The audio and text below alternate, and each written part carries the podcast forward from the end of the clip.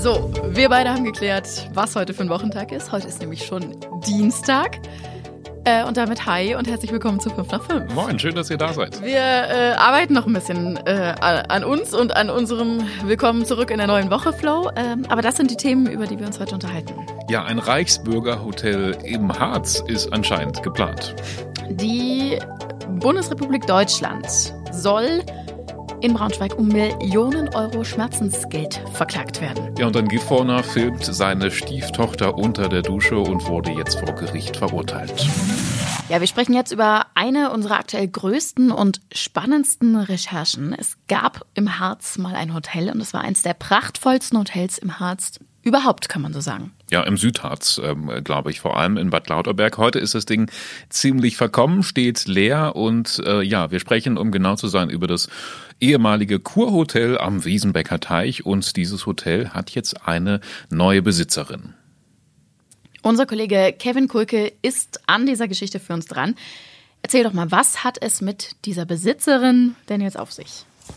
Also es gibt deutliche Hinweise darauf, dass die neue Besitzerin dieses Hotels äh, der Reichsbürgerbewegung um Peter Fitzek angehört. Peter Fitzek ist den meisten Leuten wahrscheinlich besser als der König von Deutschland selbst ernannt äh, bekannt. Ute K. war im Jahr 2017 Schatzmeisterin ähm, der, des Konvents zur Reformation Deutschlands.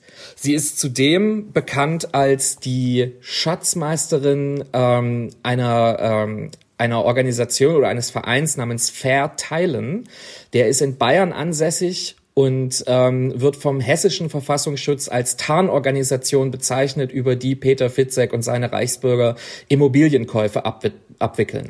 Okay, ein Hotel in der Hand einer Reichsbürgerin. Jetzt kann man sich schon ein bisschen was ausmalen. Was hat sie damit vor?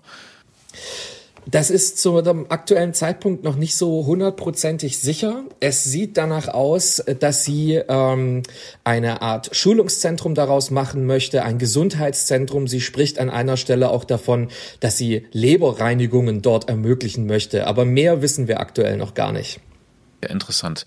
Ähm, du sagst jetzt ja auch, äh, Behörden sind da eher skeptisch und sagen, ähm, ja, aus dem Hotel ähm, ist nichts mehr zu machen. Wie ist denn deine persönliche Einschätzung? Also das klingt ja schon so, als könnte sie dann vielleicht ja auch auf Gelder der ganzen Reichsbürgerszene zurückgreifen. Ähm, äh, wie siehst du auf diese ganze Geschichte? Also die Situation spielt äh, sich meistens folgendermaßen ab. Ähm, dem Königreich Deutschland gehören etwa 4500 Unterstützerinnen Unterstützerinnen und Unterstützer an und etwa 700 feste Mitglieder. Diese Mitglieder überschreiben äh, diesem Königreich Deutschland in großer Menge ihr Vermögen, also wie das bei Sekten oft äh, so üblich ist. Und mit diesem Geld kauft diese Gruppierung aktuell in Deutschland in den vergangenen Jahren immer wieder alte ähm, Grundstücke und Gebäude, die in schlechtem Zustand sind. Die Situation hier ist jetzt natürlich undurchsichtig. Es handelte sich um einen Privatverkauf ähm, auf dem Gebäude lastete Gerüchten zufolge eine hohe Grundschuld. Wie viel am Ende für dieses Gebäude gezahlt wurde, ist unklar. Das unterliegt dem Datenschutz. Aber es ist davon auszugehen, viel gekostet haben kann das Haus nicht. Danke dir, Kevin, auf jeden Fall. Die ganze Geschichte verlinken wir euch natürlich. Spannend ist nämlich auch, wie das ganze Thema überhaupt erst ans Licht gekommen ist. Es gab nämlich vor kurzem einen YouTuber, der hat da sozusagen im Lost Place übernachtet. Spannende Geschichte verfolgen wir für euch auf jeden Fall weiter. So, in Braunschweig könnte es bald zu einem ähm, Gerichtsprozess kommen, der in ganz Deutschland für großes Aufsehen sorgen dürfte. Es geht nämlich um 1,2 Millionen Euro Schmerzensgeld und verklagt werden soll niemand Geringeres als die Bundesrepublik Deutschland. Worum geht's? Es geht um einen Flugzeugabsturz vor acht Jahren. Ähm, ihr erinnert euch bestimmt, das war der Absturz der German Wings Maschine ähm, über den Pyrenäen oder in den Pyrenäen. 150 Insassen sind damals gestorben, weil der Pilot den Flieger absichtlich hat abstürzen lassen. Jetzt ist natürlich aber erstmal die Frage, warum man das Land Deutschland, also die Bundesrepublik, deshalb jetzt auf Schmerzensgeld verklagt. Mhm, der Vorwurf lautet, ähm, es hätte vorher schon auffallen müssen, dass der Pilot eben ungeeignet für den Job ist. Man hätte merken müssen, dass mit ihm irgendwas nicht stimmt. Ähm, dafür gibt es ja auch medizinische Checks und bei denen haben die Behörden womöglich versagt, so der Vorwurf. Die zweite Frage, die sich mir jetzt stellt, ist allerdings, warum findet dieser Megaprozess äh, sozusagen in Braunschweig statt. Das hatte ja mit Braunschweig an sich gar nichts zu tun. Nee, das nicht, aber es hat einen ganz einfachen Grund, äh, weil hier bei uns äh, nämlich einfach das Luftfahrtbundesamt seinen Sitz hat und das ist eben dafür zuständig, die medizinische Eignung von Piloten zu untersuchen. Ach so. Wenn es also tatsächlich zu diesem Prozess kommen sollte, dann ist Braunschweig sozusagen in aller Munde, dann wird das für das ganze Land ein hm. Thema. Hm. Wobei man aber auch sagen muss, dass die Hinterbliebenen der Absturzopfer schon einmal mit einer Klage auf Schmerzensgeld gescheitert sind. Damals war aber jetzt auch nicht äh, Deutschland angeklagt als Bundesrepublik, sondern die Lufthansa. Ja, und wenn ich das richtig verstanden habe, ähm, dann wurde das Urteil in der Hinsicht ausgesprochen, ähm, dass die Lufthansa damit nichts zu tun hat, sondern eben das ähm, zugehörige Bundesamt für diese medizinischen Kontrollen und deswegen jetzt anschließend an den Prozess gegen Lufthansa, der Prozess, der dann bald womöglich in Braunschweig startet. Ja, dann müssen wir noch mal ganz kurz aufs Wetter schauen. Für heute Abend sind wieder ein paar Sturmböen und Gewitter angesagt. Ja, Niedersachsen ziehen heute Abend tatsächlich wieder ein paar Gewitter auf. Also in der Nacht kann es auch schwere Sturmböen geben. Die Tiefstwerte liegen sogar bei 13 Grad. Also es wird echt kühl und der deutsche Wetterdienst, der spricht auch schon wieder von Starkregengefahr. Ja, zum Wochenende dann immerhin wieder schönere Aussichten. Dann wird es sommerlicher, ruhiger, wärmer und auch sonniger. Aber man muss sagen, auf unserem TikTok-Kanal beschäftigen sich viele Leute immer noch mit dem Wetter von vor zwei, drei Wochen. Ähm, wir haben es da immer noch, also auf dem TikTok-Kanal der Braunschweiger Zeitung, mit Klimawandelleugnern zu tun. Noch immer wird in den Kommentarspalten diskutiert über den Starkregen vor zwei oder drei Wochen, wann das war. Und da geht es natürlich um die Frage, was war die Ursache dafür, dass der Regen so große Schäden angerichtet hat? Waren wir jetzt irgendwie schlecht vorbereitet, hätten da einfach nochmal die Abflüsse vorher nochmal entstopft werden müssen, Abflussrinnen gereinigt werden müssen und so weiter. Und dann wäre das alles gar nicht so schlimm gewesen. Ja, so zumindest die Behauptung einiger. Heute sind aber neue krasse Statistiken erschienen, die zeigen, dieser extreme Starkregen übertraf alle bislang statistisch erwarteten Werte. Das heißt also, es kam so viel Regen wie seltener als einmal in tausend Jahren erwartet wird. Ein Jahrtausendereignis äh, sozusagen. Von der Stadt Braunschweig, die dazu extra eine Mitteilung geschickt hat, heißt es dazu auch ähm, in schönstem Behördendeutsch, durch den Klimawandel ist damit zu rechnen, dass sich in der Tendenz diese Wiederkehrzeiten verkürzen. Das heißt? Also, genau.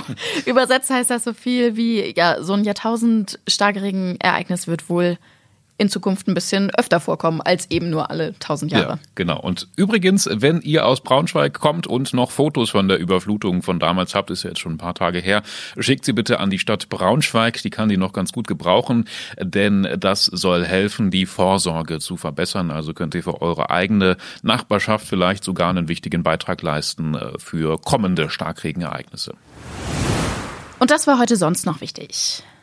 Ein 61-jähriger Gifhorner soll seine Stieftochter unter der Dusche gefilmt haben. Vor Gericht wurde er nun wegen des Besitzes von über 550 Kinderpornos verurteilt zu einer Bewährungsstrafe von 18 Monaten. Die Anzeige soll damals auf Drängen seiner Stieftochter gestellt worden sein und von ihrem Stiefvater hieß es, er sei im Internet auf pädophile Inhalte gestoßen und dann danach süchtig geworden. Mhm. Die Kamera in der Dusche soll er nach wenigen Wochen wieder abgebaut haben. Und ja, aktuell ist er seit einiger Zeit mit anderen Internetinhalten beschäftigt, um sich von seiner Sucht nach eigenen Worten abzulenken. Und er sagt, er würde der Versuchung jetzt äh, widerstehen können.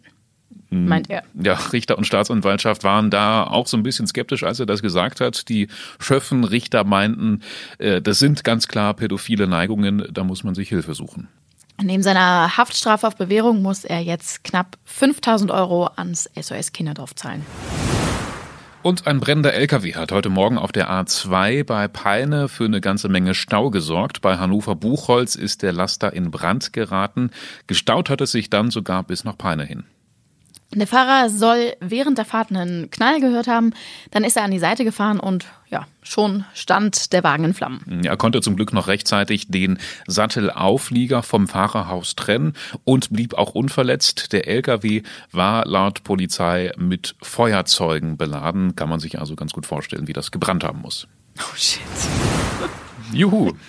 Morgen gibt es Zeugnisse. Mhm. Für die meisten wahrscheinlich eigentlich ein Grund zur Freude, weil dann gibt es auch sechs lange Wochen Sommerferien. Ja. Und das bedeutet vor allem eines für Autofahrer, viele neue Baustellen. So zum Beispiel auch in Wolfsburg. Die B188 und die Braunschweiger Straße sind betroffen. Zwei größere Vorhaben sind das. Ähm, Die B188 wird einmal bei Vorsfelde saniert. Da wird dann auch die Kanalbrücke zum Beispiel zeitweise gesperrt. Auf der Braunschweiger Straße wird zum Beispiel die Asphaltschicht in Richtung Stadt, also stadteinwärts, neu gemacht. Und am kommenden Montag geht's dann ab der Rabenbergstraße los. Ja, alle Infos zu den Sommerferienbaustellen in Wolfsburg haben wir euch nochmal zum Nachlesen aufgeschrieben, findet ihr bei uns in den Show Notes. Da steht dann auch ähm, natürlich nochmal, welche Umleitungen man fahren muss. Und wir haben noch einen kleinen Hinweis in eigener Sache.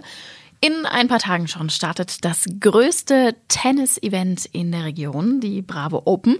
Und die bringen wirklich Spitzentennis zu uns in die Region. Und die Braunschweiger Zeitung überträgt alle Top-Spiele auf dem Center Court live online. Ja, könnt ihr euch ganz bequem zum Beispiel einen Tages- oder ich glaube auch einen Turnierpass sichern. Verlinken wir euch natürlich in den Shownotes. Demnächst geht's schon los. Wird eine spannende Sache. Ich denke auch. Damit sind wir auch schon durch für heute. Mhm. Schön, dass ihr dabei wart. Ähm, wir freuen uns, wenn ihr auch morgen wieder natürlich dabei seid. Uns gibt's montags bis freitags, falls es euch noch nicht aufgefallen ist. Ähm, ja, ansonsten lasst uns wie immer gerne eure Meinung da. Teilt uns, liked uns, abonniert uns. Das hilft uns sehr. Und wie immer freuen wir uns auch über Bewertungen. Bis dahin, bis morgen. Tschüssi. Tschüssi.